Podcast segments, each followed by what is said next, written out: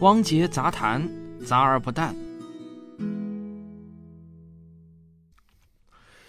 不知道大家注意到没啊？前段时间呢，双十一刚过，有一条针对天猫双十一数据的微博引起了轩然大波。有意思的是啊，这条微博呢是在被热议的七个月前发布的。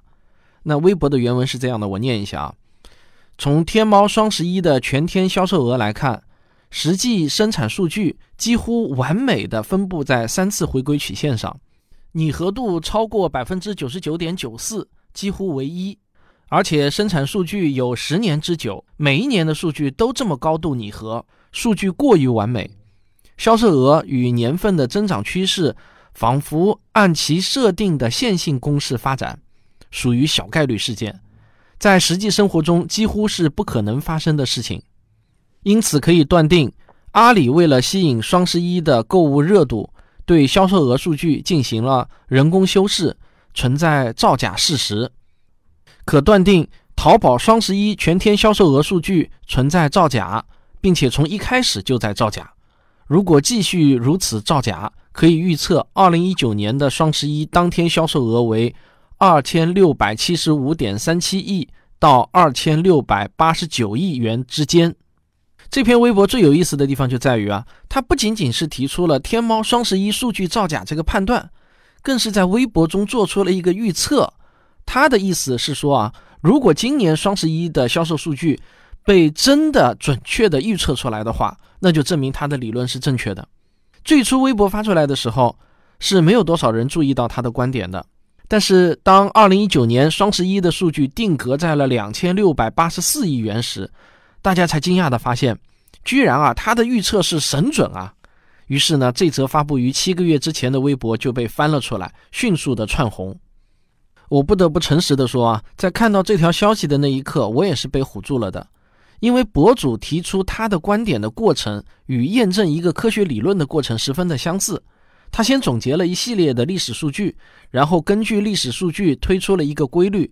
然后呢，他再根据这个规律对未来没有发生的事件做出一个预测。如果预测准确，那么就意味着他提出的观点是成立的。尤其是博主呢，还用了一大堆的专业术语，什么三次回归曲线啊，拟合度超过百分之九十九点九四等。我相信大多数人听到这些术语呢，都会不明觉厉。不过啊，我唬呢是被唬住了，但是不代表我马上就会相信。我第一时间呢就去科学声音的专家团中咨询统计学方面的专家，我问他们怎么看这个事情。结果呢，所有统计方面的专业人士在看了微博的原文后都哈哈一笑，说博主也就是能骗骗外行人吧，实际上呢是不值得一博的。这个巧得很啊，我们科学声音科普写作训练营的小聪同学就是加州伯克利大学信息与数据科学的硕士。我不知道大家还记不记得啊？二零一九年八月八号的那期汪杰杂谈，QWERTY 键盘是反人类设计吗？就是小聪同学做的数据统计工作。那这次呢，我又请小聪同学给我详细讲解了一下，为什么博主的观点是不成立的？为什么预测天猫的销售额神准，在统计学专业的人士看来呢，其实一点都不神？小聪同学为了向我证明这一点啊。他还给我预测了美国今年，也就是二零一九年全年的销售额。那在公布小聪预测的数据之前啊，我先给你详细讲解一下，为什么那篇引发热议的微博观点是站不住脚的。如果我给你证明这么两点：第一，天猫十年的销售数据与回归曲线的拟合度几乎为一，这件事情一点都不稀奇；第二，对天猫销售额的精准预测也不是什么难事。我想呢，有了这两点，大概就足以说明问题了。咱们先来稍微解释一下两个统计学上的术语啊，估计有些人已经忘记了。首先呢，什么是回归曲线？简单来说啊，就是从坐标系中众多散落的点中总结出一个代数方程式，使得这些点呢尽可能多的落在这个代数方程式的解析图形上。你可以回想一下我们在高中数学中学过的内容啊，就是一次方程的图形是一根直线，对吧？那二次方程呢是一根类似抛物线的形状。假如实际的数据点和方程图形重合度越高，我们就说拟合度越高；而方程的次数越多，则方程可以调整的参数也就越多，也越容易提高拟合度。所以啊，不要听到拟合度这个词就感到不明觉厉，没啥，其实啊很好理解。接下来，小通同学向我展示了用二次方程来拟合中国和美国的 GDP 数据的图形。你可以点开本期文稿看一眼啊，当然不看也没有关系，我就告诉你结论：中国 GDP 数据的拟合度是百分之九十八点四八，而美国同期 GDP 数据拟合度有百分之九十九点八三，比中国还高，这也可以说是几乎为一。这还仅仅是用二次方程来拟合，假如用那篇博文中说的三次回归曲线，那么拟合度还可以更高。那么看完了国家的，我们再来看企业的数据。谷歌的母公司 Alphabet、亚马逊、Facebook、腾讯、百度，上述几家公司的十年营收收入的二次模型拟合度都超过了百分之九十八，其中谷歌、Facebook 和百度公司的拟合度甚至超过了百分之九十九。好，你也可以点开本期文稿看一下图片，当然不看也没有关系啊。那么看了这些数据呢，可能呢还会有喜欢阴谋论的人啊不太服气，他们可能会说，GDP 数据也完全有可能是各国政府人为修饰过的，企业数据也可能会被修饰或者篡改。那好，那我们再来看一个没有必要也不可能造假的数据，这组数据啊就是来自美国航空公司公布的国际旅客数量，结果二次回归曲线的拟合度高达百分之九十九点八八。怎么样？讲到这里的话，大家应该服气了吧？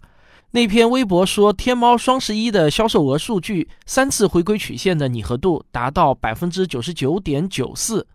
在统计专家眼里看来就是稀松平常的事情。如果拟合度小于百分之九十，那才是怪事呢。好，讲到这里啊，可能你会跟我一样想知道为什么，这就引出了我们今天要说的统计学思维。我们的直觉与统计学思维常常的是背道而驰的。在我们的直觉中，销售数据那是高度随机的数据啊！每个人在自由的决策自己想要买什么东西，不要买什么东西；每个商家也在独立的决策着自己的销售商品和促销策略。在这种情况下产生的销售数据，可不就应该是随机的数据吗？怎么就能被轻易的预测准呢？还那么准？但是啊，如果用统计学思维来看的话，所有的经济和商业数据其实都有一个共性。那就是它们全都是在经济平稳增长的大环境下产生的。在这个情况下，我们再看经济数据的拟合好坏的概率，那就是统计学中常说的条件概率。也就是说，给定大环境平稳增长的条件，与其息息相关的经济和商业数据高度拟合一个向上增长的二次曲线，也就一点也不稀奇了。而且这些在商业活动中看似随机的个体行为，其实啊并不是那么随机的。当经济好了，经济总体增长了，那么社会总体购买力也就会相应的提高，供应的商品也会更加的丰富，大家买买买的冲动那也是相应增大的。海量的看似自由和随机的个人决策，在每年稳定增长的大环境下汇集在一起，就会呈现出相当稳定的趋势和规律来。这就是阿西莫夫在科幻小说《基地》中说的：“个体行为不可预测，但群体行为不会乱来。”好，最后呢，我就要放大招了，公布由小聪同学预测的美国2019年全年的销售额数据。他预测的销售额是7445亿美金到7593亿美金之间，如果取一个中间值的话，就是7519亿美元。大家可以拭目以待，看看他的预测结果有多准确。我们过几个月就能知道了。另外呢，如果你对本期节目中提到的所有原始数据以及统计方法感兴趣的话，你可以到我的微信公号“科学有故事”中回复关键词“统计图”这三个字呢，就可以看到了。小聪同学把他的统计过程全部都详详细细的给写了出来，很有说服力，大家可以看一下。那这就是本期的汪杰杂谈了。今天我要告诉你的金句就是。用统计的眼光看现象，不要被个例所蒙蔽。好，结束之前呢，我还有一个消息要告诉大家：科学有故事的听众微信讨论群已经开起来了。如果你想加入我的微信群参与讨论，你可以添加我的一个微信小号“科学有故事一”啊，就是科学有故事的全拼加一个数字一，然后呢，我就会拉你入群。好，咱们下期再见。